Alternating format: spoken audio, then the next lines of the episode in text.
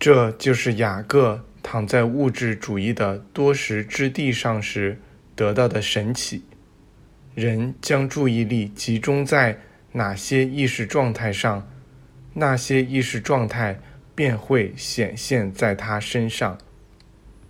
这促使雅各将有斑点的木棍插在母牛饮水的地方，于是这些母牛。便生出了有斑点的小牛，从而使雅各从物质的奴役中解脱了出来。我们可以将自己的理想非常精确地投射到万有实体之中，以使那理想直接从无形中显现出来。而在世俗意识看来，那个万有实体是看不见、摸不着的。母牛饮水处的水。象征着镜子，通过这面镜子，保持在思想中的形象被反射给人最深处的灵魂，然后再被设计和显化出来。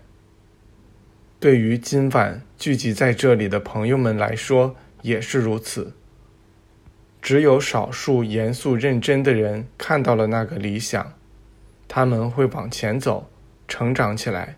完成那真正的上帝的工作，其他人刚开始时做得很好，却无法努力坚持到跨越第一道世俗的高墙。他们认为随波逐流更舒服些，于是便中途退出了。我们都在下面这个可见的物质层面上生活过，事实上，我们从没离开过地球。我们只对那些专注于世俗意识中的人来说是不可见的，而对于那些已达到更高层面的人来说，我们始终都是可见的。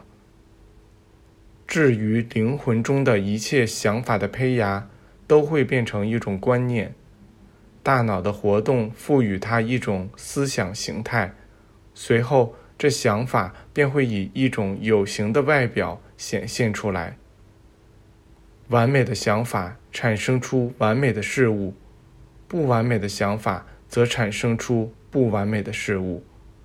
这就像阳光充足的大地，怀着同样良好的意愿，却既会产生出最高大的树，也会产生出最柔弱的花一样。那要看植入地里的是什么样的种子。同样，被精神照亮的灵魂。也会回应这个人，他所渴望得到的，他怀着信心要求的，他都已经收到了。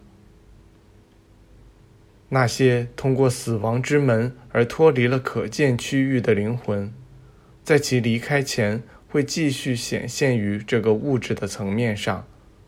这就是为什么会存在一个广大的灵魂王国，它连接着这个可见的物质世界。与那个真正的灵性世界，所有向往灵性世界的灵魂，都得在物质世界中为自己奋力开辟出一条道路，然后才能感知到灵性。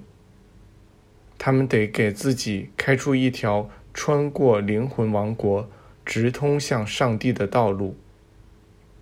死亡只有在灵魂离开了肉体，处于灵界之时。才会允许其自由运作。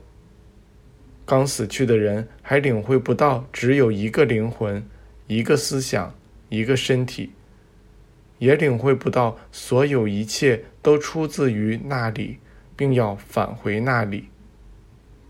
出自上帝并拥有一个完美身体的灵魂是属于那唯一的圣灵的，就像我们的手臂属于我们的身体一样。就如同我们四肢中的任何一个都无法与我们的身体分开，四肢中的任何一个与身体都是合一的，都要很好的调节自己，以构成一个整体。同样，所有灵魂也都必须相互协调，以构成一个完整、完美的全体。他们都将聚集在一个地方。这句话意味着，我们都将意识到，我们与上帝是一体的；都将意识到，我们来自这唯一的源头，这就是大同，是共同认识到我们是按照上帝的形象与样貌被创造出来的，是与他完全相像的。上帝正是通过这个形象来显示出他为我们设计的那个理想模式。哦，我的上帝，愿你的意愿得以实现，而不是我的意愿。这句话又意味着什么呢？它意味着人希望上帝通过他来显现出上帝为他设计的最高理想模式。